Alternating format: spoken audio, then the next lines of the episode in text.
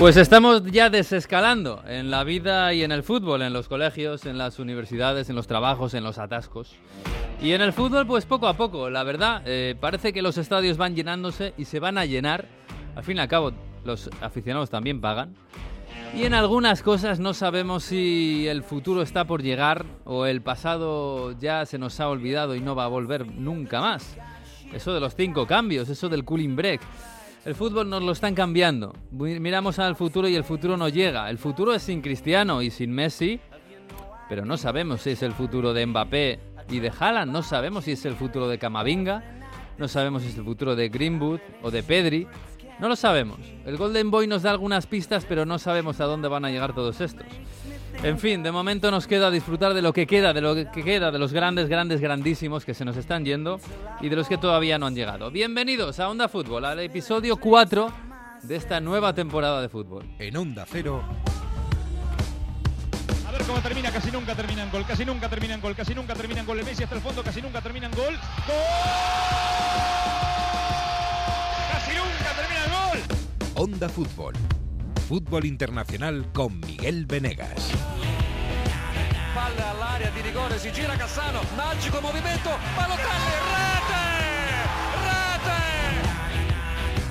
David Villa darting through the middle. He's got it between the two, and he's won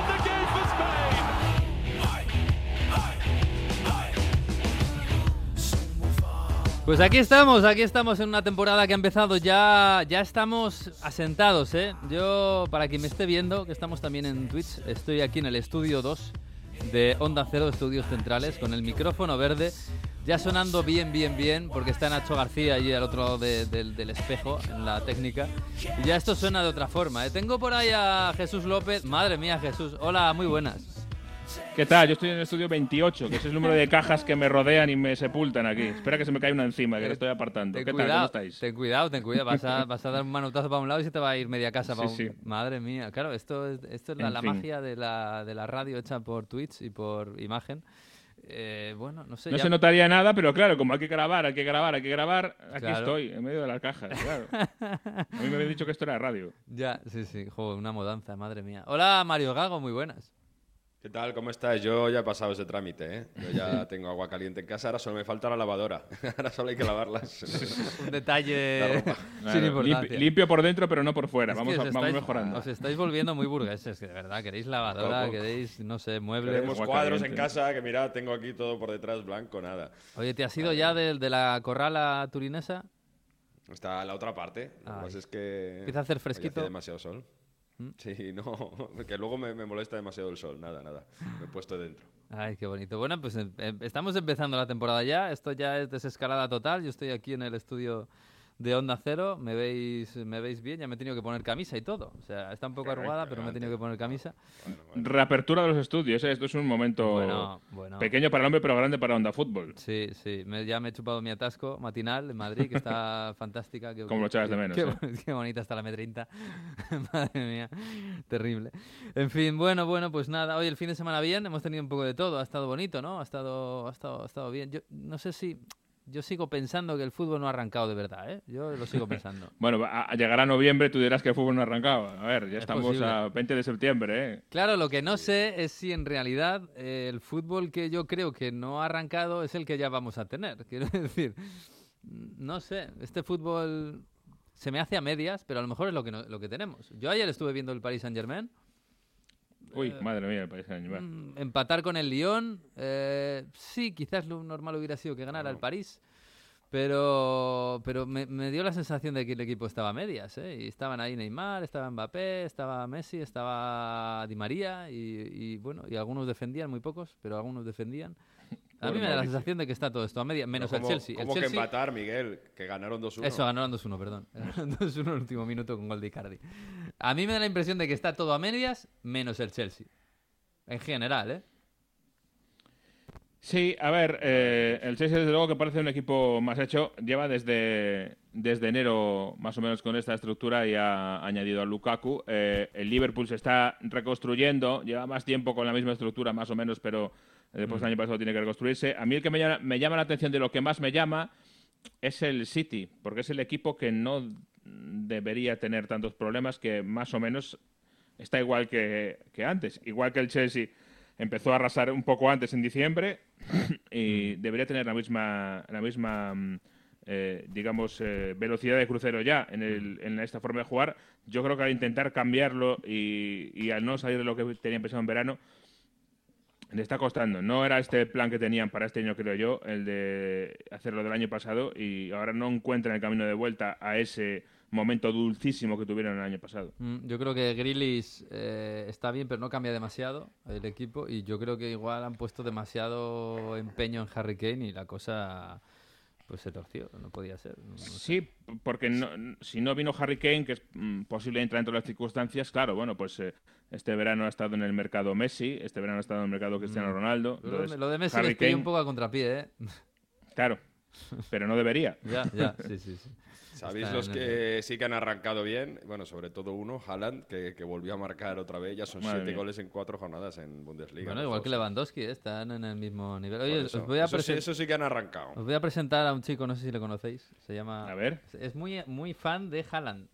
Muy fan. Hola, Paco Reyes. Mucha- muy buena. buena- buena- Hombre, Saluda, que, este- que ¿Qué también pasa, se te ve. hombre?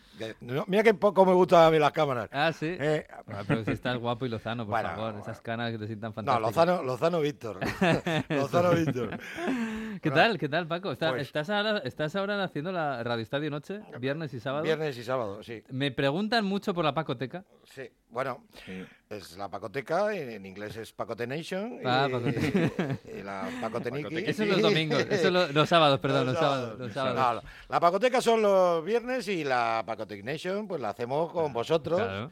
Todos, los, todos los sábados, al filo de la una, hacemos nuestro bloque. Una y, no, no, miento, No, me- 12, 12 y media, 12 y Es cuarto. que me lío entre el viernes y el sábado. Sí, todavía. tienes todavía la hora de, de A ver, invierno, ¿eh? Ya. A ver, que, me- que me estoy adaptando. O sea, fíjate si, Ya, me, si, me, si me estoy adaptando que ayer. eh, que ayer ¿Domingo? Domingo. Ayer domingo. Bien. libré, libré y. Uy, ¿cómo sienta eso? Qué caray, ¿no? Es raro, ¿eh? Sí. ¿Hiciste paella o algo? Yo ya es No, que no, ya no, no, sé qué haces no, hacer no, no hice paella. De hecho, comí más tarde que nunca porque a mi mujer le dio por arreglar el tendedero, ¿me entiendes? Ah, uff. Ah, Y entonces llegué a tiempo pues, de ver el de ver el Valencia Real Madrid. Ah, ¿y qué tal? Bien.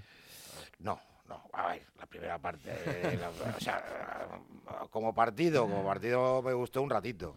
Y el partido ni el, el Madrid no me gustó, pero el- con los cambios y el Madrid ya me gustó, ya con Vinicius activado, con Camavinga que me parece ¿Qué tal, Camavinga? me Bien. parece impresionante. Mm. Me parece im- 18 añitos, eh, me cuidado. parece impresionante la personalidad que tiene, la llegada que tiene. Sí, y tiene, cómo mira, tiene recupera. 18 años y eso significa que tiene muchas carencias todavía y hay que pulirlo, evidentemente. Pero una de ellas no es la personalidad y la mentalidad, ¿eh? O sea, La personalidad en el campo. en el campo, claro, claro, sí, sí. A mí, a mí me parece que para la edad que tiene, hasta el momento en el Real Madrid, caer en el Real Madrid como ha caído, me parece una gran noticia para, para el conjunto blanco. Oye, el otro día me... Candidato al Golden Boy, ¿eh? Camavinga. Ahora, Sí, ahora. claramente. Hombre, te- te- tú ten en cuenta una cosa, si estás en el Madrid eres más candidato que si estás en otro sitio. Mm. Pero en este caso, oh, si realiza una buena temporada, yo creo que va a estar... Quizás para el año que viene, tiene 18 años, Claro, el año que viene puede creo. estar otra vez, ¿no? Sí, Qué ya- buena venganza, ¿no? Por cierto, para, para ser una venganza por no vender a Mbappé, no está mal. Sí, Lo no me vendéis a, a Mbappé, os quito a Camavinga. No le ha salido mal, no ha salido mal. Oye, que os estaba escuchando hablar de, mm, del Paris Saint Germain, no pude ver el partido, lo estuve siguiendo por el por el Radio Estadio y yo sigo echando falta a Sergio Ramos. No sé qué. Dijeron que, dijeron que, Que había recaído, ¿eh? Calma. Sí, di- dijeron que iba a volver justo después del parón de selecciones. Y, Pero había recaído. Y sí, ha recaído. Del Claro, no parón juega. de octubre. ¿Desde cuándo no juega? ¿Desde marzo? Desde- pues mira, yo creo Desde la, la eliminatoria del Madrid contra el Chelsea. Chelsea, contra ¿no? el Chelsea, Sí. que, lo, que la jugó y no debía, Y no de debía haberla jugado. Exacto. por el bien del Madrid y por su bien, y Mm. desde ahí. de- Y, y le decían a Luis Enrique que, que- que cómo no lo llevaba a la Eurocopa, que igual se recuperaba pronto y podía jugar a No, no, no, la eso final. A no, los Juegos Olímpicos. Eso estaba claro. Los Juegos Los Olímpicos, sí, el- la salida del Madrid, que sí, ¿por qué no le renuevan? Joder, al, al- al final le Oye, van a dar y la el- razón a todos los que, los que le han dejado fuera. ¿no? Bueno, vamos a ver, ¿eh? que esto, lo mismo del mes que viene. Esto es muy jugando. largo, ¿eh? Claro, esto es muy largo. Y además es un tío que se ha cuidado mucho, que no sabemos cómo está de la lesión, pero, pero bueno. Que... A ver, que os he metido ahí en el fregado del Madrid, que ha sido lo único que vi ayer. Ya, ya, ya lo sé. Bueno, vi un ratito también en la Real Sociedad Sevilla, pero eso ya es más territorio, Eso ya es territorio de- nacional. de esos territorio Oye, Paco, pero mira, ¿eh? La-. Paco, la exclusiva de la Pacotecation. Te decía la semana pasada, ojo a esta serie de Ted Lasso. Sí. En los semis, mejor series de comedia, eh, mejor eh, actor principal, mejor actor secundario y mejor actor eh, actriz pri- en los semis, ¿eh? Te estás O sea que empezando a ganar, te estás empezando a ganar un puestecito. En la pacoteca de la verdad. la pacoteca de los viernes, ¿eh? En la buena, ¿no? Madre mía. Oye, nos preguntaste el sábado, estuvo interesante, ¿eh? el sábado por la noche. eh, ¿A quién le darías el balón de oro?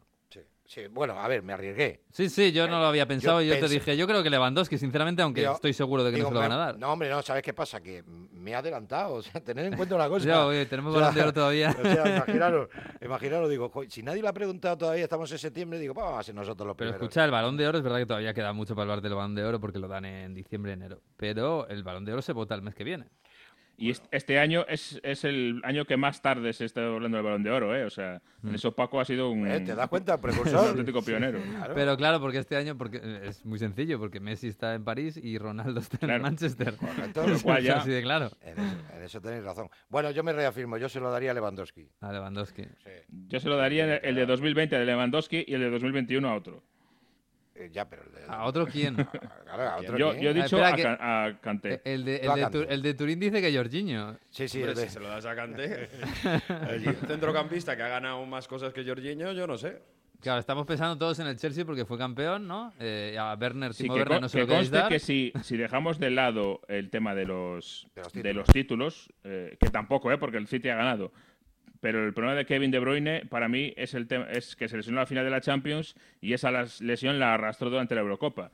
Pero si miras Mm. la temporada completa, sobre todo el año, lo que llevamos de año, de enero a, a mayo, para mí no ha habido otro mejor que Kevin De Bruyne, individualmente me refiero. Mira, si no contásemos la... Es que el problema del Balón de Oro es que ya nos hemos eh, dado por hecho que lo que cuentan son los títulos gordos, es decir, la Claro. Champions y el Mundial o la Eurocopa o la Copa América. Copa América. Si quitamos esos dos títulos, eh, a mí me parece que la lucha sería entre Lewandowski y quizás Lukaku y De Bruyne.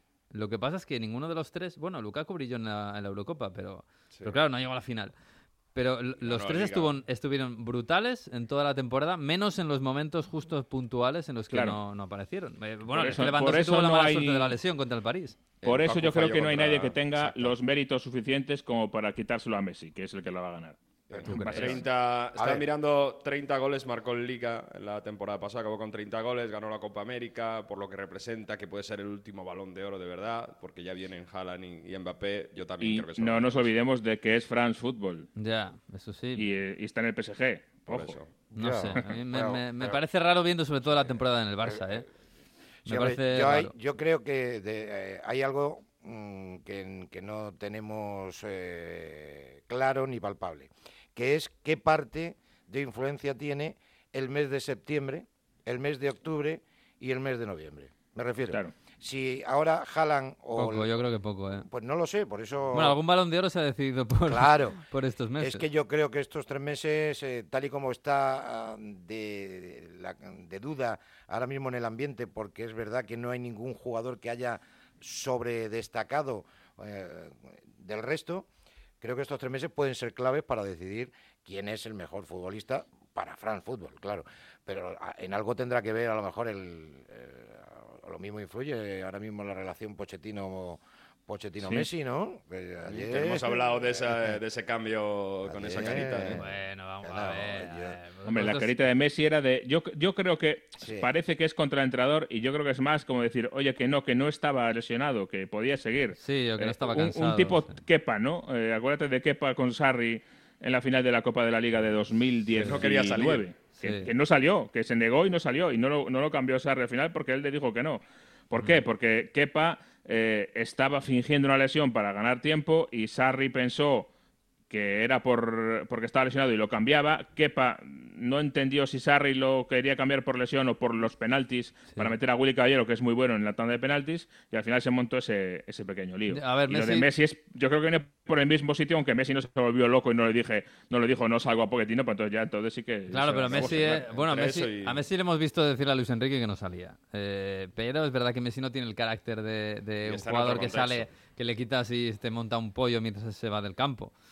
Acaba No, de llegar. acaba- es acaba- verdad que no le dejaron tirar el penalti tampoco, ¿eh? O sea que, bueno, eh, de momento... Pochettino tiene ahí, tiene Hombre, ahí es una, muy difícil. una lucha de egos Sí, porque sí. tiene, eh, no creo que vayan a jugar los 90 minutos juntos todo el rato Mbappé, Neymar y Messi.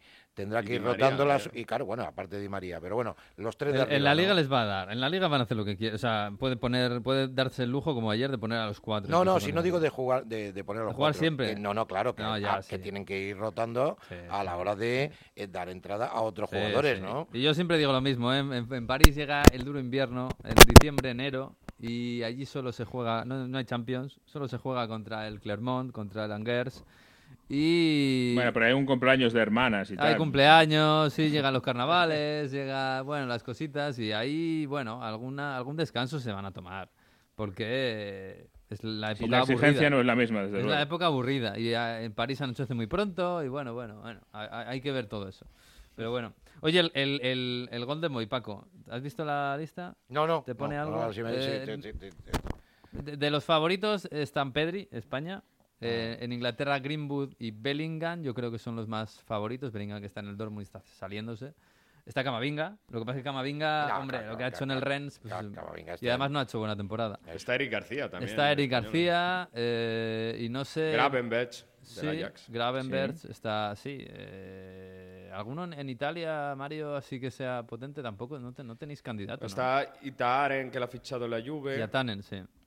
Eh, sí, ¿Dónde- perdón. Pero Yatanen está cedido, ¿dónde está? Sí, eh, se fue cedido y mm, porque es propiedad de la Juve, la Sampdoria, La si no me equivoco, sí.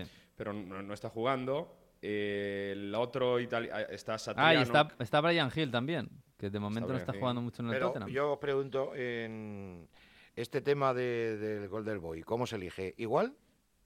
Eh, ¿O también tienen en cuenta títulos? se dije en Tutosport, Mario. es, sí, sí, sí. eh, Lo elige Tuto Sport y las primeras votaciones, los primeros, digamos, ahora hay 40 candidatos. Hmm. Y para la, mm, cerrar la lista, creo que es hasta últimos 10, es todo votación incluso online o a través del periódico. Y luego, el, lo- el último tramo ya, se hace un evento, una gala, donde periodistas de todo el mundo votan. Hay, periodista, hay un periodista español que tiene voto de marca, hay periodista de medios de París.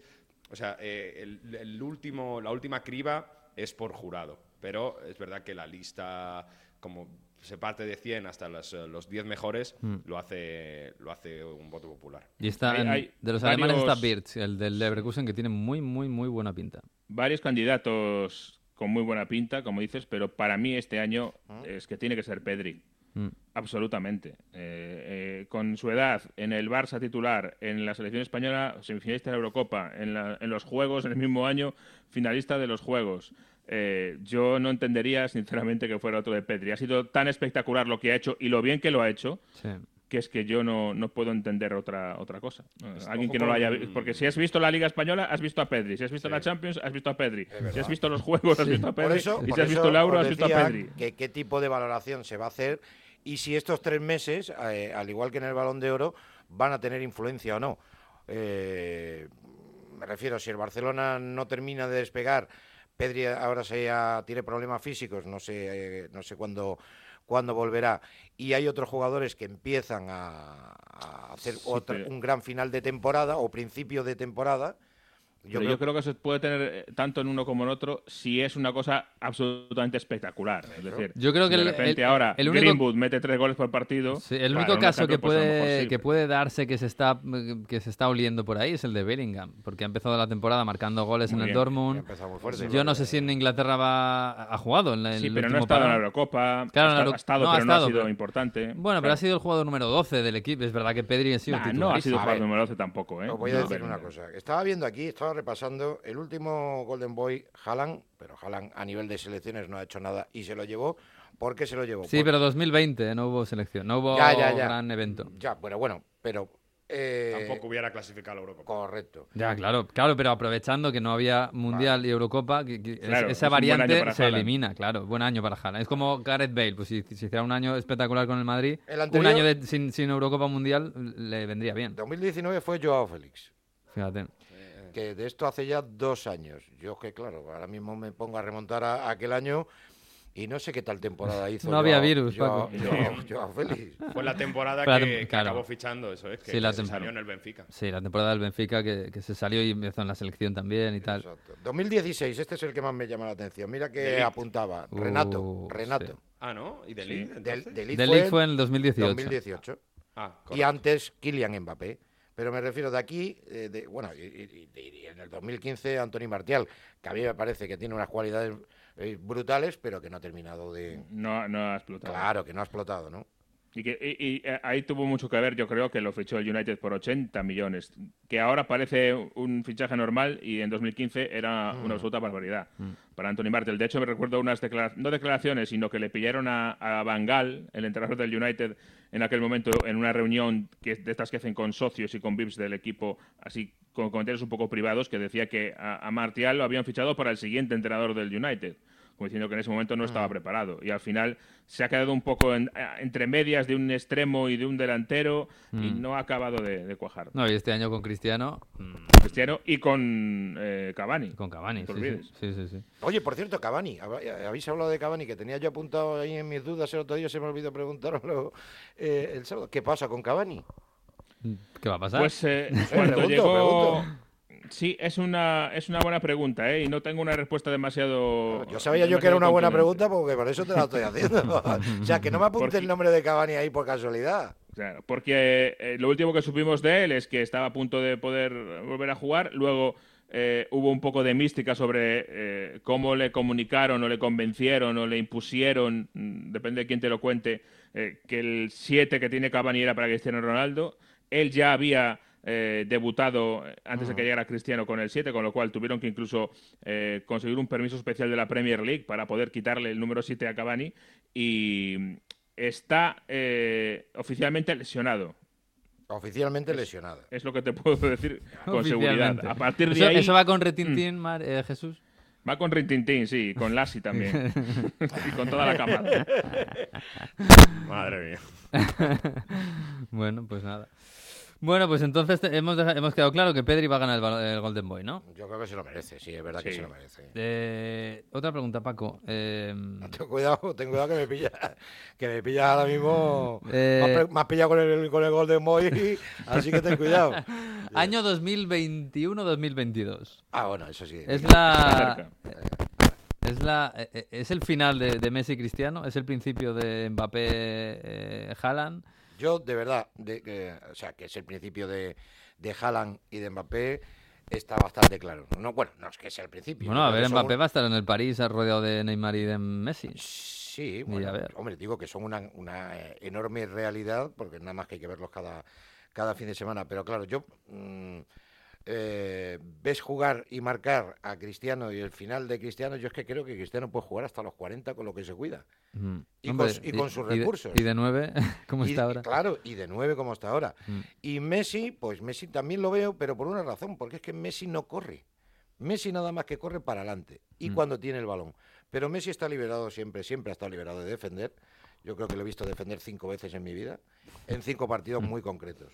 Pero el desgaste físico de Messi es tan, tan nimio que por eso puede aguantar fácilmente, porque con la calidad que tiene, otra cosa es que le dé al entrenador que tenga en el equipo que esté lo suficiente como para que aporte al equipo. Porque Sí, claro, si no defiende, eso. si no defiende Neymar, no defiende Claro. Mbappé y no defiende Messi, tú le vas a ganar al Metz, le vas a ganar al Angers, le puedes ganar incluso al Olympique de Lyon, En el último minuto. pero luego tienes que ir a Y, Europa. ojo- y con un penalti que, ojo, eh, porque yo el penalti sobre Neymar me parecía O sea, un poco... Ahora os digo, por ejemplo, imaginaros ahora mismo un partido de octavos de final, Paris Saint-Germain-Chelsea. No, no, Damos un olvídate. 95% a- al Chelsea. Hombre, no sé si un 95, pero daríamos favorito, claramente. Para mí, Sí, claramente. pero yo creo que la, la referencia es el, la eliminatoria del año pasado contra el, el Bayern. Al final, ese mismo problema que tú decías, Paco, ya lo tenían y la forma de encararlo fue, pues nos encerramos atrás Sí. a lo bestia Sí. y que Neymar y Mbappé hagan lo suyo. Y esa Claro. fue su solución. Y contra el Bayern le salió bien, pero no te va a salir bien siempre. Contra el Bayern le salió bien porque Bueno. estaban lesionados Lewandowski y Nabri. Sí, sí, sí. Eh, No sabemos si, si- si en otras circunstancias, sin Chopo Motín y con, y con Lewandowski hubiera salido Os bien. recuerdo, Es os recuerdo que contra el. Barcelona, que después de la exhibición a la contra en la ida, en la vuelta no palmaron de milagro. Sí, sí, sí. O sea, de milagro. No, no. Lo que pasa es que a Es eso muy hay que, complicado hay que añadir a Messi. Un, Claro, es muy complicado organizar un equipo que, que sea tácticamente óptimo, sobre todo defensivamente, con esos tres arriba y que se tengan Mm. una maniobra de juego que, que pueda anular. Y cuando tú tienes un Chelsea que físicamente te puede arrollar y te puede Claro, por eso. eh, ya solo presionar es que es, es normal y que- no, no es el FIFA que acumular buenos jugadores sirve para ganar todo, pero ya sabemos cómo es el jeque, ¿no? Que le Y ahora, eso sí, con, eh, y con todos los problemas, como Poquetino le dé un día, se levante por mañana y tenga una idea brillante y encuentre la- el formato y haga clic, Sí. entonces ya nos damos todos por muertos los demás, porque Sí. ya está. Sí, eso es Es verdad. así. Eso, eso es ¿Y qué clic puede tener? El jugar con. con- Ah, jugar si, con si yo lo supiera, me pagarían a mí lo que No, no, digo, a lo mejor puede jugar con un 2-6. No, yo creo que la, la- la única fórmula, yo creo, al final es lo del año pasado, pero un poquito más. Es decir, tres arriba, que son muy buenos y que hagan lo que quieran, y el resto atrás. que, que, pero claro, aún son- ya son tres que no, que no defienden, cuidado, Es ¿eh? demasiado No, pero un Igual es mucho, ¿eh? 5-2-3, alguna historia así. Es decir, tendrás que sa- sacrificar, yo creo, alguno de los nombres grandes del segundo escalón si quieres que jueguen los tres de arriba. Sí. Y que puedan estar, seguramente, pues un Di María, un, un nombre, también un futbolista maravilloso, pero de segundo escalón, igual te lo tienes que sa- sacrificar y poner a, a- a otro tipo de futbolista. Pero ya no, ya no solo eso, ¿eh? Cuidado, a Raf Hakimi es un pedazo de lateral derecho, carrilero, pero si le Claro. quieres para defender, no te vale. Entonces, Por eso te tienes que jugar con tres centrales y con carrileros, no, porque si no no, se lo digas, Miguel, lo ¿eh? anulas. No, ya, ya, no se lo Sí, digo. no, es se lo ver- digo. sí, es no, verdad. no, es que- Hombre, sí es verdad y está luego- comprobado que, que en los partidos relevantes todo el mundo se pone el mono de trabajo. otra claro. cosa, es claro, verdad. otra cosa es que luego físicamente te dé para aguantar algo a lo que no estás acostumbrado. Si ayer en vez del Lyon es el Chelsea en cuartos de Champions, eh, Neymar está defendiendo la banda izquierda. Por eso. Pero, Pero otra cosa ayer, es que pues luego te dé, no. que te dé el físico, ¿eh? Que Claro, te dé el físico. Sí, sí, y estar todo, es lo que le pasa muchas veces al París. Estás todo el año jugando en ralentí, jugando en tercera, porque en tercera marcha, porque te da para eso, incluso en cuarta de vez en cuando, pero cuando tienes que acelerar y meter quinta, meter sexta, ya no, ya no, Por eso. no tienes los mecanismos, ya no, no, no te sale bien. Claro, si el coche lo tienes gripado, cuando quieres Claro, acelerar claro. se te queda. Claro, claro, claro. Es verdad que también así al Barça le goleó el año pasado, que, que Barça Sí, era, sí. pero cuando salen con velocidad te van a matar con, con Mbappé. Bueno, lo veremos, lo veremos. Bueno, Paco, que ha sido un placer. Que Pues te- igualmente te, que- te escuchamos mucho, ¿eh? Nos gusta mucho Hombre, tu programa. Y a mí el vuestro. Pero sobre todo los Pero- sábados te escuchamos Pero mucho. me escucháis mucho los sábados y, hombre, a mí me gusta escucharos.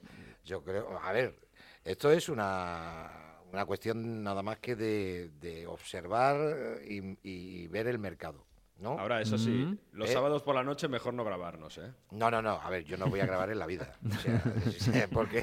Tampoco tenemos tiempo, también te lo Bueno, a digo. ver, no tenemos tiempo. El otro día no me dejaron ni tomarme el café después de cenar. Bueno, a ver, pero... El café pero- después de cenar, que esta gente en Italia toma café Pero, después de cenar. a ver, Mario, que yo te doy cuartelillo, que, desde, o sea, que, que tienes una hora y media ahí, te da tiempo Sí, a sí, comer, a cenar, a tomarte el café, y si Y te dejan de lo otro, extras. también. ¿Eh? También te da tiempo. En una hora y media te da tiempo a todo. Eso es verdad, es verdad. Bueno, que un placer, ¿eh? Nada, el placer es nuestro, Paco. Bueno, un abrazo. Chao, Un chao, abrazo, chao. Paco. Chao, chao, chao. Bueno, algo que añadir a esto del, del Golden Boy. Mm, hemos quedado muy en Pedri, pero yo creo que Bellingham o Greenwood, eh, mercado inglés, tal, yo, yo creo que tienen opciones, ¿eh? Sí, sí, tienen, esa ventaja. Está claro que ahora mismo lo anglosajón está bastante de moda, todo lo que tenga que ver con. Más con la Premier. Yo veo más a Greenwood en ese sentido que a Bellingham por, por ser el United, etcétera. Si, como decía, si ahora hace. eh, Es el que mejor en posición está. Si ahora de repente hace un mes de octubre eh, increíble y, mete tres goles y con Ronaldo al lado. Pero fuera de eso es que yo creo que es muy difícil superar lo que ha hecho Per- Pedri este año. Sí. Entonces, rescatar tres nombres solo que, que no hemos dicho. Eh, tema de Adeyemi, que le movimos contra Ah, el de Sevilla el otro verdad, jugador de Adeyemi. moda, sí. Mm, Que a ver dónde recae, a ver si va el Leipzig o- otra vez otro jugador que hace, que hace el cambio. Eh, y Likes Moriba está en la lista también, a ver si acaba teniendo espacio en el, mm, en el eh, Leipzig. Está Martinelli del Arsenal, no sé tampoco por muy bien. Y luego Musaya del Bayern, que a ver si puede ser un año en el que vaya explotando un poco más todavía. ¿no? Sí, puede ser su año, ¿eh? Lo que pasa es que todavía no lo es. Claro, no, no, no acaba de empezar en la selección un poco como Adeyemi. Acaba de empezar Y de. Martinelli ya nos habló Francisca Gigao, acordaros. Sí, sí, hombre, Martinelli llevamos, correcto. llevamos ya un año y medio esperándole. Y bueno, poco a poco aparece. Un pero poco claro, más también- incluso, ¿eh? ta- Incluso más, Yo sí. creo que dos. Sí, puede ser. Lo que pasa es que, claro, está en un ambiente en el Arsenal en el que no es fácil ahora mismo brillar. Sí, es verdad. Eh, y, y lo de Musiala sí que puede ser su año. Lo que pasa es que, claro, es lo que digo, acaba de empezar. Le, le pasa un poco como a De Jemi o como incluso a Camavinga, aunque Camavinga puede ser más famoso. Pero claro, este año es el que empieza a hacer su año. Lo, que ha hecho hasta ahora, pues bueno, son cositas, pero no, no creo que le den para nivel Pedri, Greenwood, eh, Bellingham, que son jugadores ya juego que estaban jugando y metiendo goles y haciendo sus cosas. En fin, bueno, hablamos de Premier un poco. Venga, dale.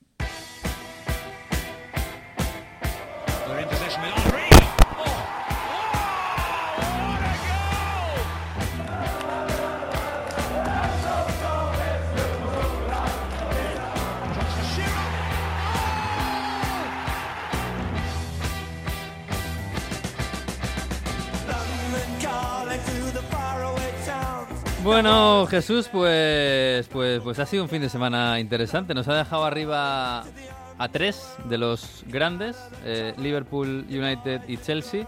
El United, el United, ahí, ahí, eh, sufriendo, pero mucho. Sufriendo, pero mucho, ¿eh? sí, sí. Eh, la verdad es que ha sido el partido quizás más eh, ruleta rusa de la, de la jornada. Eh, al final ha conseguido salir indemne el United, pero vaya final, ¿eh? vaya final en, en el estadio de Stratford con el West Ham, con Cristiano ahí en todas las salsas y con Lingard. ¿eh? Esta semana ha sido eh, lo que quiera Lingard. Si Sí. Lingard quiere, pierdes y si Lingard quiere, ganas. Un poco el United. Sí, fíjate que hace un par de semanas te decía, ojo, Lingard, que, que le saca Southgate en la selección y, y lo hace muy bien. El pobre Lingard no va a jugar nada. pues y, sí y juega, además ¿eh? lo ha he- sí, sí, pues mira, ahí lo tienes. Y además lo ha hecho esta vez en, en casa del West Ham, Sí. que fue su, su renacimiento el año pasado con esa cesión en enero y el equipo que le quería eh, este verano retener, pero que calculó el West Ham United que hacia finales de verano el United lo mandaría baratito y se equivocó completamente, porque de hecho se fue tras Ronaldo Daniel James y se quedó Lingard. Sí, bueno, vamos a escuchar a... Bueno, el partido... A ver, Jesús, vamos a contar cómo fue el, final del partido, porque en realidad, claro, aparece Lingard, marca un golazo, eh, el United va a ganar el partido, ¿no? Parece. Y Eso, eh, Parece. eso que Cristiano estaba muy cabreado porque no le habían pitado dos penaltis. Que Sí, yo, bueno, Yo esos son- penaltis, yo, yo pensaba, es que esto en Italia te lo pitan. Claro, es que en Inglaterra es otra cosa. Por- Habitualmente, no siempre, ¿eh? Pero... A, a ver, es que contacto hay, incluso zancadilla. Lo que pasa es que Cristiano ya está cayéndose cuando eh, hay contacto. Eh, claro. Ahora os cuento una cosa de Cristiano y Italia. Sí, porque ha puesto un ha puesto un post diciendo qué contento ganar en Premier otra vez donde aquí cada partido cuenta. Como diciendo, bueno, a ver. Oye, los partidos que- que, con- que- no contaban en Italia los perdieron, ¿eh? Cuando estaba él. Por eso digo que de dónde viene, ¿sabes? Es que no sé. bueno. Y algunos que contaban también los perdieron. o sea. Sí, sí, sí. Bueno, el caso es que al final, penalti, pero a favor del West Ham. Exacto, penalti a favor del West Ham. Eh, David Moyes dice que yo creo que el que mejor lo va a tirar aquí es eh, Mark Nobel, seguro. Eh, y lo metió por, mm, por Jared Bowen. Y Mark Nobel, por supuesto, como es la tradición en Inglaterra ya este año, eh, sacas a- sales a tirar un penalti y lo fallas. Así que se quedó. Es que sales sin en el puntito. último minuto del, del descuento. Obviamente, so- hay dos, dos, dos posibilidades. Que salgas para perder tiempo, no es el caso porque ya van a pitar el final. Y otra es que salgas para tirar el penalti. Solo para tirar el penalti. Que bueno, es como sacar a. como Bangal sacando a Tim Krul para lo- la tanda de penaltis. Sí, ¿no? pero era una, era una tanda, ¿eh? Era no, una no tanda, no un penalti. y encima lo falla. Y lo tiró mal, ¿eh? Lo, lo- lo para De Gea, pero lo tiró mal. Lo tiró muy mal, sí, la verdad es que sí. Y, oportunidad perfecta para De Gea para eh, reivindicarse en un momento en que todavía no sabemos qué va a pasar con la portería de United este año. Mm. Eh, empezamos a intuirlo, pero saber no lo sabemos hasta que esté eh, de vuelta y perfectamente en forma de Henderson. Mm. Así que sí que fue el partido, digamos, más eh, montaña rusa. También era más difícil, ¿eh? porque el West Ham United a domicilio es, un- es una plaza complicada. Así que seguimos teniendo a los tres de arriba, al eh, Chelsea, al Liverpool y al Manchester United. Tres eh, líderes por delante de el Brighton. Ojo. El Brighton en este inicio de temporada es el nuevo Leicester. Ya veremos lo que dura, pero de momento es el nuevo Leicester. ¿Tú crees que va a durar? Mm, probablemente no, porque tiene. ah, no como el Leicester, desde luego. Hombre, Ni sí. siquiera ha durado el Leicester. Es que lo, es que lo del. Leicester es, claro, es- es- es- son palabras mayores. Pero sí es verdad y hay que decirlo que eh, dure o no dure, lo que hay que decir es que es un club que está haciendo las cosas muy bien desde hace tiempo, Mm. con eh, muy buen trabajo, aunque estaba habitualmente en la zona muy baja de la tabla y no descartamos que pueda volver, ojalá que no, pero puede ser, con eh, el entrenador que tiene además un apellido muy fácil, que es Potter y muy típico británico, y un nombre muy difícil. ¿no? Es que, yo, es que yo ahora he visto las, las películas de Harry Potter, las he visto en versión original ahora. Ah, bueno, claro, ya. sí, y ya he visto que es. Potter. Y, pero el nombre es Graham, no Graham. Ah, sí. Graham. Graham. Sí. Graham. Graham. Ajá. Graham Potter. ¿Pero, es- pero esto es por el acento o se dice No, así? porque él se llama así. Eh, no, no, es, su Ah. nombre es así. No. Eh, y es un entrenador que yo creo que, es- que hay que seguir porque siguiendo con la comparación y con el paralelismo entre Leicester y Brighton, también podemos hacer un paralelismo entre Brendan Rodgers y Graham Potter. Eh, es otro de los eh, entrenadores para mí con eh, futuro, con proyección y que están haciendo cosas muy bien en el fútbol inglés. Así que también hay que tenerlo en cuenta. Y yo creo que son paralelismos que justo hoy que le ha ganado el Brighton al Leicester podemos hacer y, y vamos a ver a dónde llega este club. No tiene probablemente el dinero que tiene el Leicester, pero también hay que tenerlo en cuenta. Pues sí, ahí Con están Robert Robert Sánchez y Sánchez. Cucurella, ¿no? Efectivamente. Claro, Sí. eso, Sí, el otro día me decía, me preguntaba a Fernán, que le mandamos un abrazo, que está el pobre hoy con, con Malura. y Me decía, a ver qué tal Cucurella, Cucurella por allí. Yo le decía, lo va a hacer bien, porque el- es que el equipo está perfecto para él. Juega de carrilero, no hay otro en su lugar. Y, y puede, tener, puede sacar su físico y, y recorrer toda la banda izquierda. Y además, yo creo que el fútbol inglés incluso le viene bien. Y hasta el fútbol del, del Brighton. Así que, bueno, vamos a ver qué tal, qué tal les va. Oye, em, el Liverpool, bien, ¿no? O sea, a mí me parece que la victoria del, del sábado es... eh, iba a decir que le reivindica otra vez, ¿no? Es- pero es un pasito más. O sea, ya di- dieron un paso contra el Milan el, el miércoles, ya habían dado un paso anterior. O sea, creo que van paso a paso eh, reconquistando el, el gran nivel que tenían hace dos años. Todavía no han llegado a ese, seguramente, ¿no? A, ese nivel, pero casi, pero van poco a poco, ¿no? Sí, es eh, la verdad que bastante alentador el partido y la trayectoria que lleva en este mes el, el Liverpool. Eh, no está Robertson, pero Chimicas, el, el griego, parece que ya por fin se ha adaptado y está dando un buen nivel. Yo sigo echando de menos alguna cosa de Robertson, pero eh, Chimicas es un para mí un suplente de lujo en el, Mm. Es muy en bueno. el Liverpool. Sí, sí. Suplente de lujo, bueno, esta semana titular de lujo, ojo, ya veremos. Sí, sí. Eh, eh, incluso jugando con Chimicas y Milner de laterales, ojo, el Liverpool eh, ofreció una buena cara, eh, una buena cara eh, con eh, Salah que sigue ahí siempre, que Mané que por fin parece que empieza a enchufarlas, aunque le ha costado y el Liverpool sí. sigue ti- ti- tirando. Hay, un, hay una descompensación enorme todavía entre lo que tira a puerta Liverpool y los goles que mete. Mm. Eh, y eso no pasaba antes y sí pasa este año. La parte buena es que tira mucho más a puerta, la parte mala es que su ratio de conversión Mm. ha bajado espectacularmente con respecto al de hace dos años. No sé si fue el, el miércoles contra el Milan o el fin de semana pasado, pero Mané, lo de Mané era un desastre. Era, Sí, sí. era incluso a- una- en mano a mano y la tiraba mal. O sea, Y ese- empezó así, pero y empezó también este partido así, pero acabó eh, pudiendo marcar en la primera parte hacia finales. Mm. O sea que por ahí más o menos bien. Importante ver a Fabiño, lo decíamos ya el año pasado cuando volvió al centro del campo, que cambia mucho el equipo. Mm. Eh, Tiago Alcántara se ha lesionado, otra vez salió lesionado, esperemos que no sea nada grave. Y luego lo más interesante, yo creo, fue ver a, a Van Dijk junto a Konaté, nueva pareja de baile. En Mm. Por esta ocasión eh, sí ha debutado en Premier League con AT, estaba en el banquillo, por ejemplo, Joe Gómez y lo eligió, no lo eligió Jürgen Klopp. Primera parte, sobre todo, a mí me ha parecido muy positiva del central francés. Le hemos visto en varias jugadas eh, guardándole las espaldas a Van Dijk y salvándole de alguna. Van Dijk que ni mucho menos está como estaba hace dos años, ¿eh? Pero que está en el camino y esperamos que pueda volver. Y es una nueva, una nueva pareja de centrales que si fragua bien a Liverpool le puede dar muchas alegrías. Desde luego, desde luego. Y a la Premier, ¿eh? Porque, claro, el Chelsea... El Chelsea parece intocable, eh, el Liverpool está llegando, el United está ahí, ahí que, que sí, sí, que sí, no, pero que- y, y bueno, y el City le esperamos todos porque tarde, tarde o temprano llegará el City. Eh, pero oye, lo, lo del Chelsea, ayer en West Harlem, no, no es que todos esperásemos que perdiera el, el Chelsea o que empatara, Pero el partido es verdad que da una sensación de, de a estos tíos no hay quien les gane. Sí, o sea, Sí. son una de roca superior- atrás. De superioridad, Sí, de, de saber manejar el tiempo del partido. De ahora mismo eh, salió el Tottenham muy arriba y tuvo opciones eh, buenas, eh, hay que reconocérselo, que no hizo un mal partido, pero poco a poco, según van pasando los minutos, el oficio, el saber estar y el saber manejar el partido del Chelsea, además de la calidad y lo bien que defiende, se va imponiendo. Y eso que. 3-5-2, ¿no? ¿Mm? ¿Perdón? El cambio de, de módulo de Tuchel para mí es clave la segunda parte, ¿no? Metiendo a Kanté por Mount.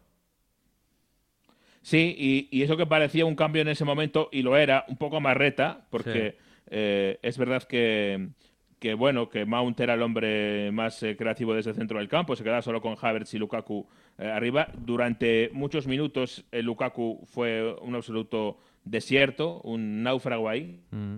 eh, y estuvo desasistido, pero el equipo sabe protegerse y cuando hace eso eh, se vuelve casi invulnerable y con lo cual a partir de ahí fue creciendo, creciendo, aún encima el que marca el gol es el propio N'Golo Kanté eh, y 3-0 al final que como digo es un resultado eh, que si ves el partido, ves los números de ocasiones, ves que el Tottenham tuvo varias, sobre todo al principio, pero con el partido completo te da, te da esa sensación de suficiencia del Chelsea, Sí. de haber, sí, sí, bueno, ahora me atacas un poco, pues ahora eh, me freno y sé sufrir y salgo bien, y luego poco a poco, pum, pum, pum, pum, pum, te voy arrinconando, te voy arrinconando y te voy a hacer el, el gol y te voy a ganar. Sí, me parece un partido descorazonador para los rivales, de verdad, ¿eh? Un poco como el, fija- el- la gran oportunidad que tuvo el Liverpool en aquel partido que se quedó con 10 el Chelsea, pero el Chelsea dijo, bueno, ahora meto el cerrojo aquí y no pasa nadie. Y no pasó.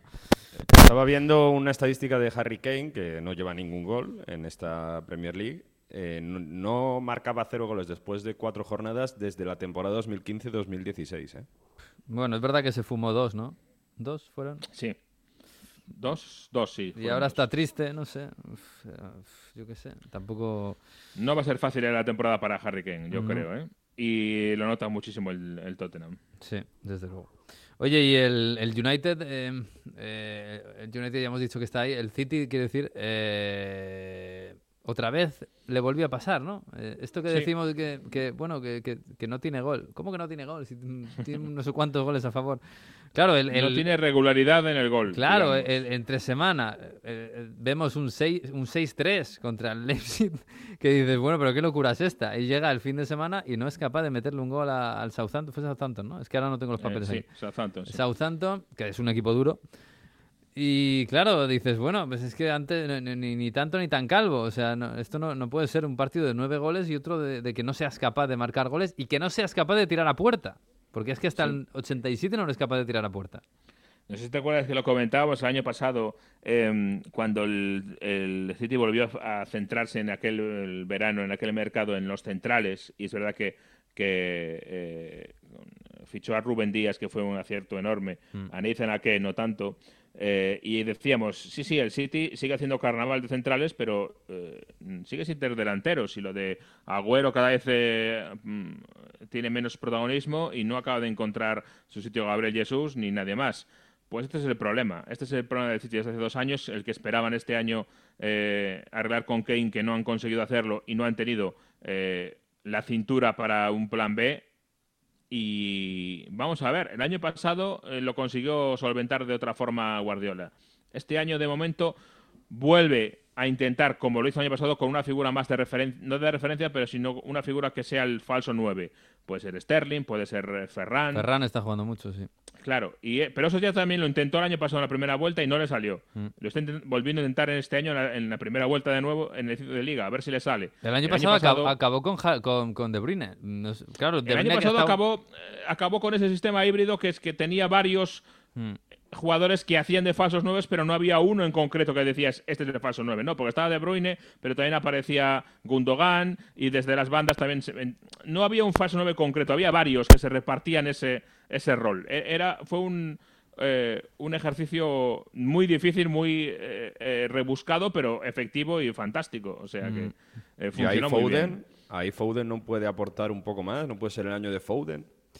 Pues podría ser, pero Yo creo que de fue- momento le está costando. Yo creo que el año de Foden fue el año pasado. Acabó Sí, como sí. un tiro, o sea, acabó espectacular. Lo que pasa es que Foden no es seg- seguramente ese jugador vertical para desatascar. Y quizás sí es De Bruyne. De Bruyne ha estado con problemas físicos. El otro día entró, en la- creo que entró en la segunda parte Sí. Y cambió la cosa. De hecho, yo no sé si el tiro a puerta del, del City lo hizo él. Sí es un jugador vertical y sí que le puede dar un poco eso. No es un goleador, no es un 9, desde luego. Pero por lo menos es un jugador vertical. Y Foden me parece que, que no lo es. Es mucho más un pasador, un jugador de continuidad que, que, que un rematador. Y mucho más un jugador, yo creo, de, para partir de banda, ¿no? Como, como esos, estos Sí. extremos modernos que hay ahora, Mm. que no son extremos de llegar a la línea de fondo, digamos, y central, pero sí de partir de banda. Mm. Y desde ahí, que esos, de esos tiene muchos el, el City, y no tantos como De Bruyne, que en el esquema, digamos, antiguo de fútbol sería el media punta por el centro clásico de toda la vida. Sí. Y no es eso tanto eh, Phil Foden. Bueno, pues lo veremos. Esta semana hay Copa de la Liga. La... Ya no sé qué patrocinador tienen, la verdad. La Carling Cup de, de aquella o la... No sé qué patrocinador. Carabao. Carabao. ¿Sigue siendo Carabao? No. Carabao. Ah, sí, bueno, pues eso. La Copa de la Liga. Así que, bueno, se lo van a poder tomar como un poco de, de- de descanso. Supongo que habrá rotaciones y jugarán jugadores menos, menos habituales. Vamos a Y ver. juegan con el Wycombe, el City. Ah. O sea que tampoco tiene un rival demasiado Sí, el, complicado. el partido gordo es el Norris-Liverpool, ¿no? Exacto. Muy sí. bien. Y Bueno. aún así sigue siendo bastante desigual. No, O sea, y, y seguramente siendo la Copa de la Liga, Klopp sacará a los chicos. Sí, posiblemente. A los que tenga, porque tampoco sé si tiene mucho ahora con las lesiones. Bueno, en fin, ponemos un poco de italiano, música.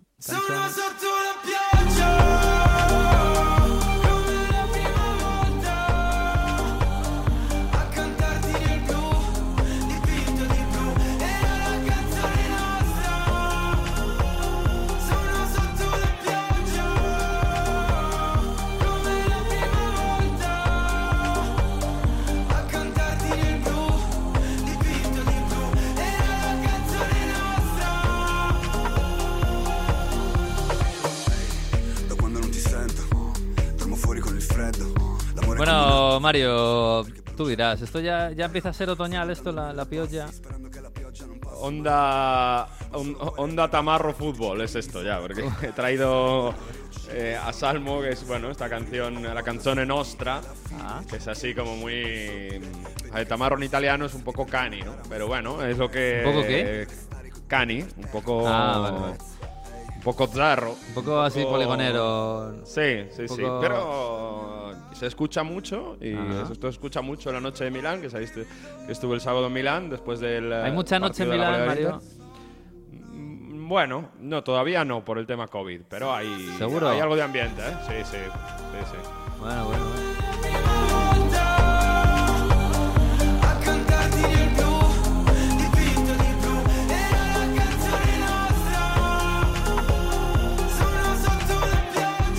Bueno, pues ya nos contarás luego para qué te tomas un café a las doce y media de la noche, pero bueno, si no hay tanta Ah. fiesta Milán. No, eso que sepáis que independientemente si se salga de fiesta o no, el café después de cenar es algo muy, muy habitual en Italia y yo ya me he habituado totalmente a eso. Pero y luego, café- luego no pegas ojo, ¿no? No sé. Eh, Sí, hombre, que sí, que es un café pequeñito, no pasa nada. Sí, bueno, Eso bueno. te- te- te- te- después de cenar te, baja todo, eso te, te pone en su sitio. Nada, bueno, luego hay efecto también bajón, luego, no sé, no sé. Yo ya yo intento tomar menos café porque llega un momento en que me enganché. Salvo que el pequeño yo ahí mm, eh, pues Ah. me, me lo, me lo obligue. Eh, Ayer me tomé tres cafés, pero porque no había más remedio. ¿Qué? Bueno, bueno, es que después de... Sí, hay que aguantar, ¿no? Noches, sí, sí, yo tengo otro claro. tipo de noches que las milanesas, sí. Sí, sí. Sí, sí, sí, sí. Oye, que vamos al fútbol, vamos al fútbol. Va. Eh, Que- Teníamos este fin de semana dos partidos buenos, buenos, buenos. eh, y sobre todo el de ayer, claro, el Juve-Milan, Mm. que al final lo que le hicieron un favor es al rival, ¿eh? al enemigo, a- al Nerachurreo. Mira, venía, venía el, la Juventus de sumar un punto de nueve posibles, venía la Juve después intentando con esa goleada en Malmo, intentando rehacerse, intentar encontrar con esas sensaciones que tuvo para ganar al Milan. Sí, porque lo de Malmo si- fue, claro, fue, fue, un, fue un poco de baño y masaje, ¿no? Después Mm. de, de toda la tormenta. Porque, claro, en, en 30 minutos marcaron tres goles. Y además eh, se activó Dybala, se Mm. aunque fue de penalti, se activó Morata y no podía empezar mejor contra la Juve, eh, contra el Milan este domingo. En un contra, en un córner en contra, minuto 4, el Milan totalmente eh, con todos hacia arriba, dejan solo a Morata y se pone 1-0 el partido. Perfecto para el modelo Allegri de la Juve, donde lo que importa es solo ganar. Hmm. Bueno, pues eh, a partir de ahí vimos a una Juve, sobre todo en la segunda parte, que se echó para atrás, cerrojo, dos líneas de cuatro, y ahí tú te puedes, eh, Milan puedes intentar crear, que además si no tienes a Ibra y a Giroud, yo con Bonucci y Chiellini puedo aguantar. Pero, de nuevo, la Juve vuelve a perder una situación de ventaja. Fíjate que llevamos cuatro jornadas y la Juve ha perdido siete puntos en posición de ventaja. Porque pierde contra Udine, pierde dos puntos contra Udinese, que iba 0-2, acaba empatando 2-2. Iba ganando contra el Napoli, pierde los tres puntos y otros dos puntos que ha perdido este fin de semana. Son siete puntos perdidos en situación de ventaja.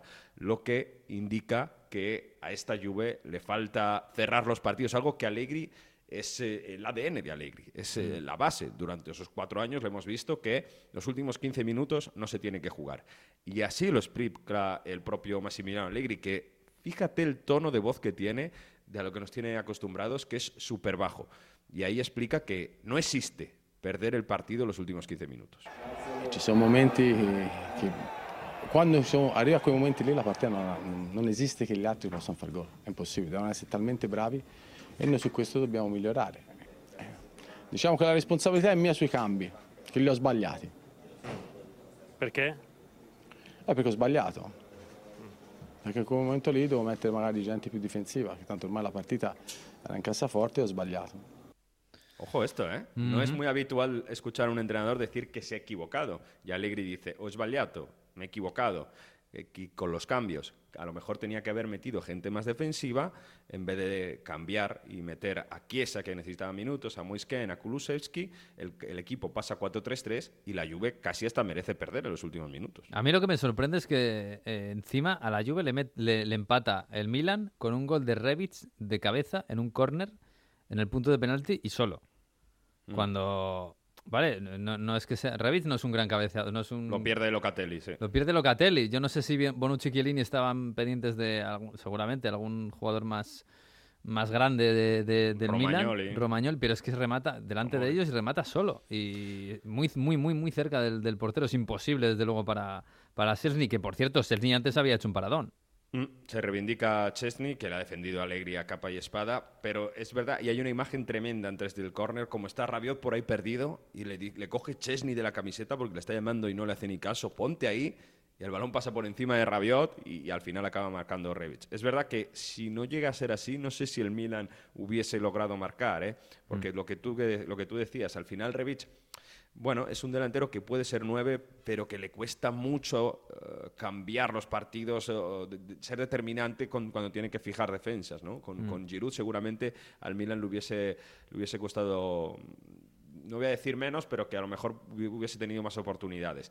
Por cierto, Allegri también se lamenta y, y dice que eh, no es normal que mm, haya estas desatenciones, dice, tenemos que pensar en el equipo, en cosas personales. O sea, que estaba muy, muy enfadado Allegri. Normalmente lo hemos visto optimista en estas primeras jornadas, pero es que la Juve, ninguna victoria en cuatro partidos, solo, bueno, hace 60 años que no ocurría esto, que en las cuatro primeras jornadas el, eh, la Juve no ganase ningún partido, desde la temporada 61-62.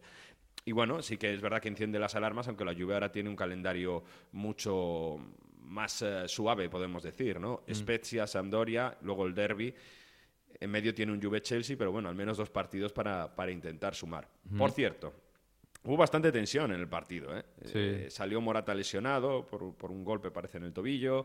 eh, se, se paró mucho, discutieron mucho. Ahí tuvo un enganchón Dybala con Tonali. Fantástico Tonali, no solo la asistencia, se ha ganado el puesto en el Milan. Y sobre esto, sobre todos los parones, quiso reflexionar Stefano Pioli, el técnico del Milan. Oggi abbiamo giocato tempo effettivo 48 minuti. Eh, per forza che poi andiamo in Europa facciamo fatica. Si parla troppo, si fischia troppo, ci sono troppi tempi morti e questo non, non aiuta né lo spettacolo né le squadre a giocare con intensità. Mm.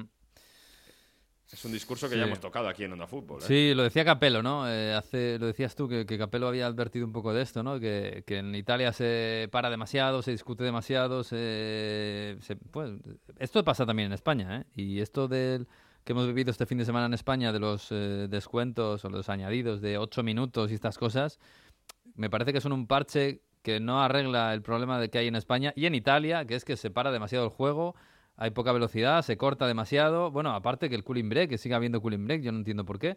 Bueno, este no, no hubo ¿eh? en esta ocasión. En- ahí no, pero no, en España, estaba pensando en España, que en España sí hubo cooling break. Y, y- y nada, esto ayuda. Y bueno, lo- lo- los ocho minutos es un parche, pero en España y en Italia, lo hemos hablado aquí muchas veces, ¿eh? estamos eh, en espectáculo perdiendo un poco con respecto a Inglaterra y Alemania por el ritmo, porque aquí se para demasiado el, el partido y se juega poco. Es verdad, es verdad que, que- que no se puede en un Juve Milan que se pare tanto. Ya había pasado en, en Napoli Juve, donde también había Mm. habido muchos errores. Y, en, y el Inter de la semana pasada, ¿te acuerdas que hablamos, Correcto. no? Sí, Mm, sí, sí. sí, en el partido de la Sampdoria que no se jugó nada. Eh, eh, y es, es algo que, que, mm, Pioli también después dice que hay que señalarlo, que hay que decir a los árbitros que se juegue más, porque así così non va bene. Y para cerrar el tema de, de Juve Milan, un, un- un par de cosas. Primero, que la Juve son 18 partidos seguidos que recibe gol. 18 partidos seguidos la Juve, que es que también eh, es de las peores rachas de la historia. Y luego tema de lesiones en el Milan, porque se lesionó Kjaer, tuvo que entrar Calulu, no estaba Calabria y fue una defensa un poco de circunstancias y tiene demasiados problemas con las lesiones del Milan, porque no estaba ni Giroud ni Ibra y a ver cómo lo gestiona, ¿eh? porque hay jornada entre semana ahora, luego va a volver la Champions, en definitiva. eh, es verdad que ahí tiene jugadores que están muy bien, como Tonali este año, y Díaz, que con el 10 eh, es el hombre que, está cambiando el, um, la modo de jugar de, de este Milan, que queda ese- ese- esa chispa, pero que tienen que tener mucho cuidado con, con las lesiones. Mm. Oye, el, el Inter, que ahora mismo es el líder, gracias a este empate, precisamente. El Milan tuvo en su mano eh, ser líder, pero... Sí, bueno, colíderes son, ¿no? Con 10 puntos. Sí, claro, son colíderes, sí, pero lo que pasa es que, claro, el, el Inter es verdad que como está goleando, pues al final los goles le, le sirven para esto, que en Italia no, no sirve, el, no sirve entre comillas, el golaveraje general, es el particular.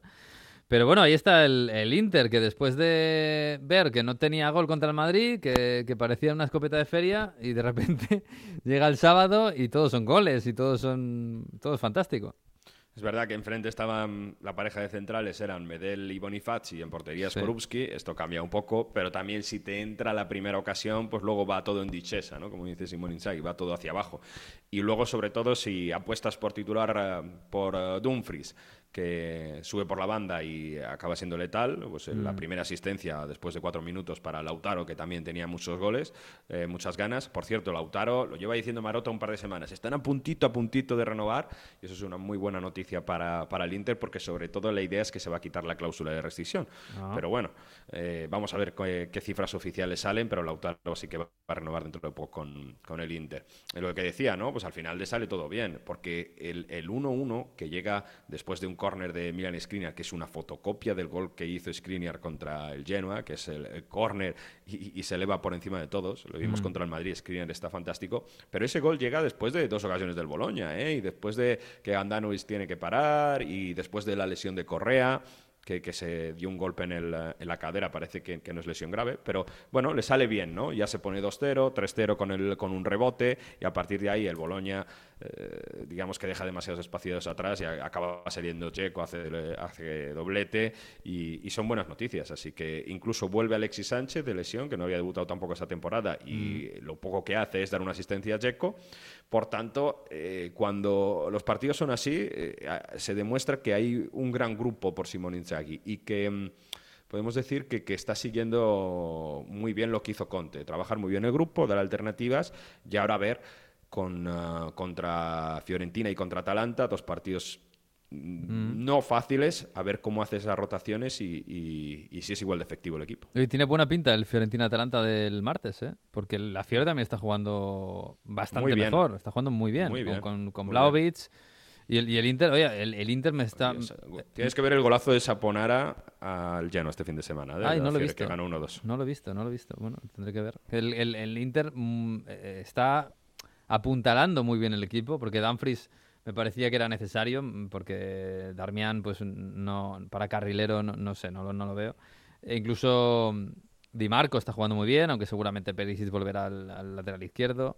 Eh, en- entró vecino este fin de semana que marcó gol, o sea que, que le está saliendo todo, todo poco a poco bien a, a Simón Inzaghi. Y en la Fiorentina hemos visto más o menos lo mismo. Sí, Di Marco, Di Marco. Muy bien. Eh, por cierto, ahora que has dicho Darmian, me, me alegro que lo pronuncies bien, porque esta semana que he escuchado un montón de gente que ha venido a- y, y- y no sé qué, por qué en España se ha creado esta fama de decir Darmian. Darmian. Y es Coñome Veneto, es del Veneto, es Darmian. En el, lo he conocido en el Torino cuando sale del Torino antes de irse al Manchester United, todo el mundo es Darmian. Pero bueno, eh, por- es, un, es un carrilero que a mí me gusta bastante, eh, soy, soy muy fan. A mí, de- a mí me gustaba porque- de lateral, pero de carrilero me parece que no, claro, no, no tiene la profundidad que tiene Dumfries. Que a lo mejor Bueno, defiende mejor que Dumfries. defensiva- defensivamente es más ordenado. De Sí, hecho, a- el gol del Boloña que llega, bueno, ahí se pierden un poco y, y sí que tienen ocasiones el Boloña porque Dumfries o, o Dumfries, que tampoco Sí, son no muy bien tengo aquí, claro yo si es Dumfries o Dumfries, pero bueno. Pero sale demasiado todavía, pues como al principio con Arraf, ¿no? Yo creo que Inzaghi tiene que hacer el mismo trabajo que hizo Conte con, con Arraf Hakimi el año pasado. Mm. Pues lo veremos, lo veremos. Bueno, algo eh, de, de Italia, eh, bueno, perdió el líder, que era la Roma, eh, en un partido. romanos no Roma- ganaron, sí. Un poco, sí, lo- los romanos iban ganando, creo que al descanso iban los dos ganando, o al principio de la, en la primera parte iban los dos, y al final acabaron mal los dos. Eh, lo de Roma, no sé, a mí me parece un partido caótico, no sé si es porque estaba diluviando también. eh, no sé, fue todo muy, muy épico y al final un cara o cruz que le salió cruz a, a- a la Roma y ya está, en, en Verona.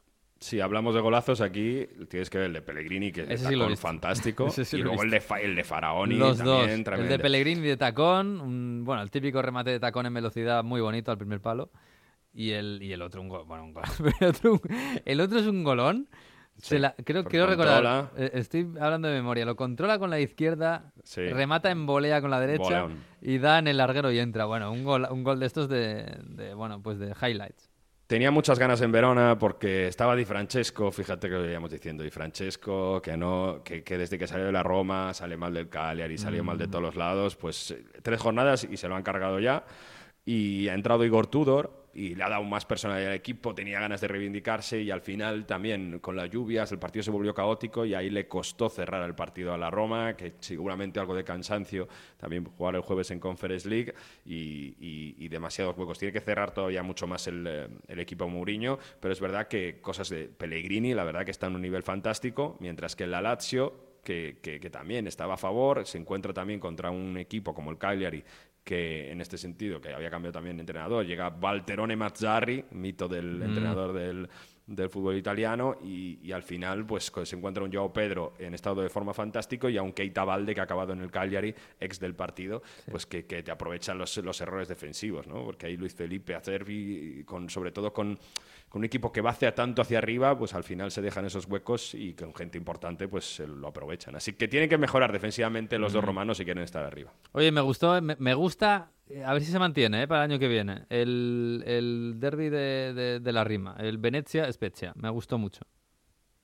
Eh, O también hubo un golazo increíble, pero Sí. lo- lo- lo- la curiosidad de la, la camiseta del Venecia, si viste las primeras jornadas, Sí. es que eh, no tenía el, el- el león, el, um, el símbolo de la ciudad, se lo hizo quitar la Liga Serie A, porque sí? decía, ¿Por si ya, tienes la, la- si ya tienes la palabra Venecia en el pecho, no puede estar representado otra vez el escudo o, la- o el símbolo de la ciudad en, eh, en la parte de arriba, ¿no? digamos, en la otra parte, en, la- en la parte del corazón. Entonces, elige o Venecia o el escudo. Se- y, y eso en las primeras jornadas no estaba, se lo hicieron quitar y ahora ya han ganado el recurso y ganaron, eh, bueno, pudieron salir con su, con su camiseta en el primer partido en el Pierluigi Penzo, que es un estadio al que ya te digo que tengo que ir porque se va hasta en góndola. O sea, que Sí, está yo- en una isla, o sea, Sí, no es sí. que está en Mestre, eh, está en la propia ciudad de Venecia y es precioso alrededor del canal, o sea, de, de la laguna. Sí, ayer lo hablábamos en Radio Estadio. Si habéis estado en Venecia, seguramente habréis pasado, pasado por delante y no os habéis dado cuenta.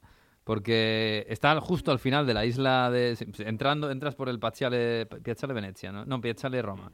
Entras, está el vas, tren, sí. vas andando hasta el final, hasta el final, hasta el final, pasas la, la plaza, la Piazza San Marco y sigue, sigue, sigue, sigue, sigue y al final, final, final está. Y si coges un vaporeto para ir al Lido o para ir a Burano o Murano, pasas por delante. Eh, eh, Porque está al final y está y es una islita muy pequeñita. Ves, se ven ahí los focos, se ven un poquito la grada. Lo que pasa es que, claro, no te fijas porque, porque nadie Es va, lo- es- es lo nadie va buscando. Claro, nadie va buscando un, un estadio de fútbol en Verona. en Verona, en ver, Venecia.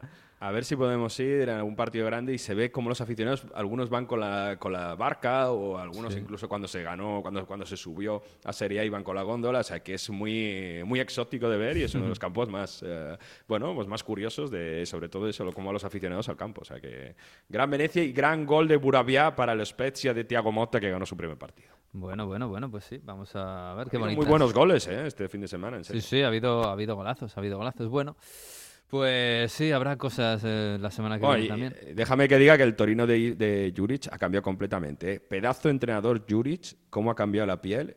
Gol con victoria de, Piazza, de Piazza al Sassuolo. Ojo, cómo los entrenadores, fíjate, la ha pasado en Valencia, Bordalás. Pues eh, Juric al Torino está haciendo algo parecido, ya verás. Bueno, bueno, bueno, habrá que estar pendiente, habrá que estar pendiente. Vamos a darle.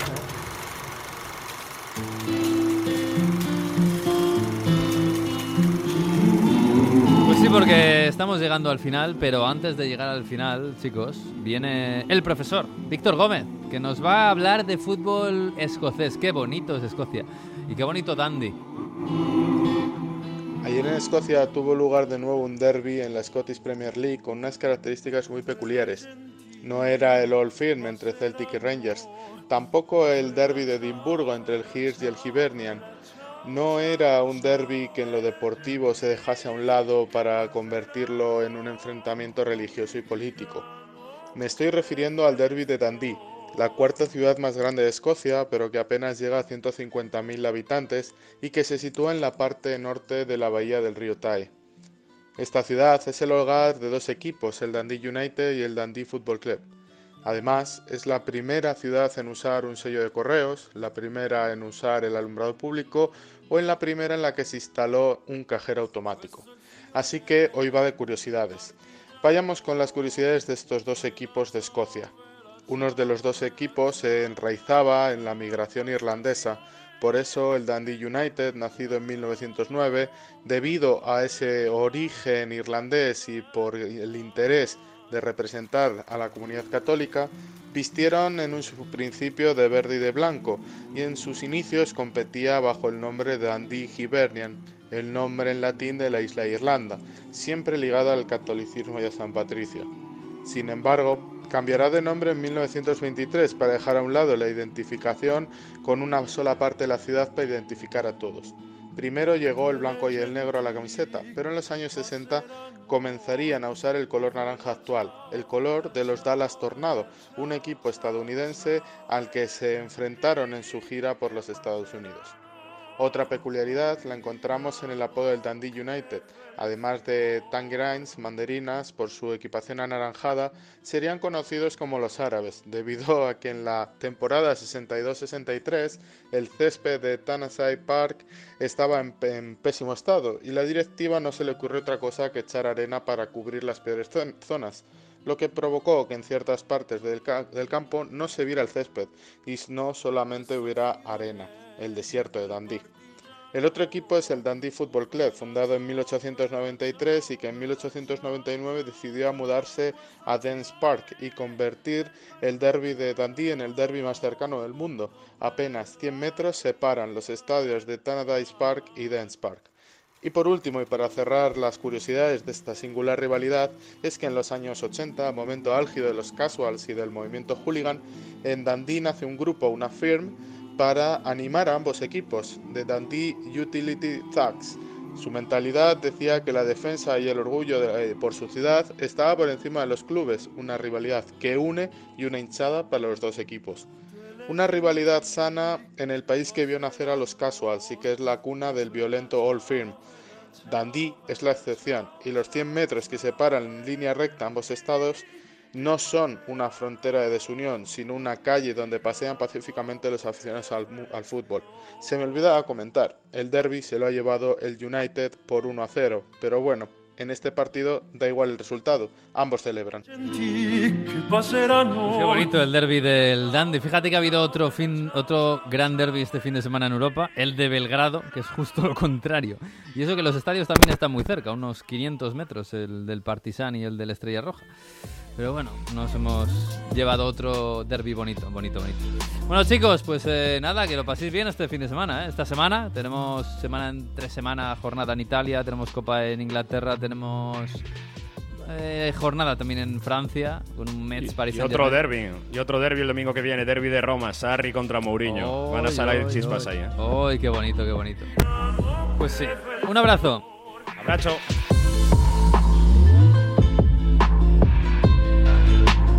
Marchamos, ahora sí. Hasta la semana que viene. Ya saben que el próximo lunes, a partir de la una, estará el episodio 5 de Onda Fútbol. Hasta aquí ha llegado el 4. Así que disfruten de la semana y del fútbol y de todo lo que puedan. Adiós.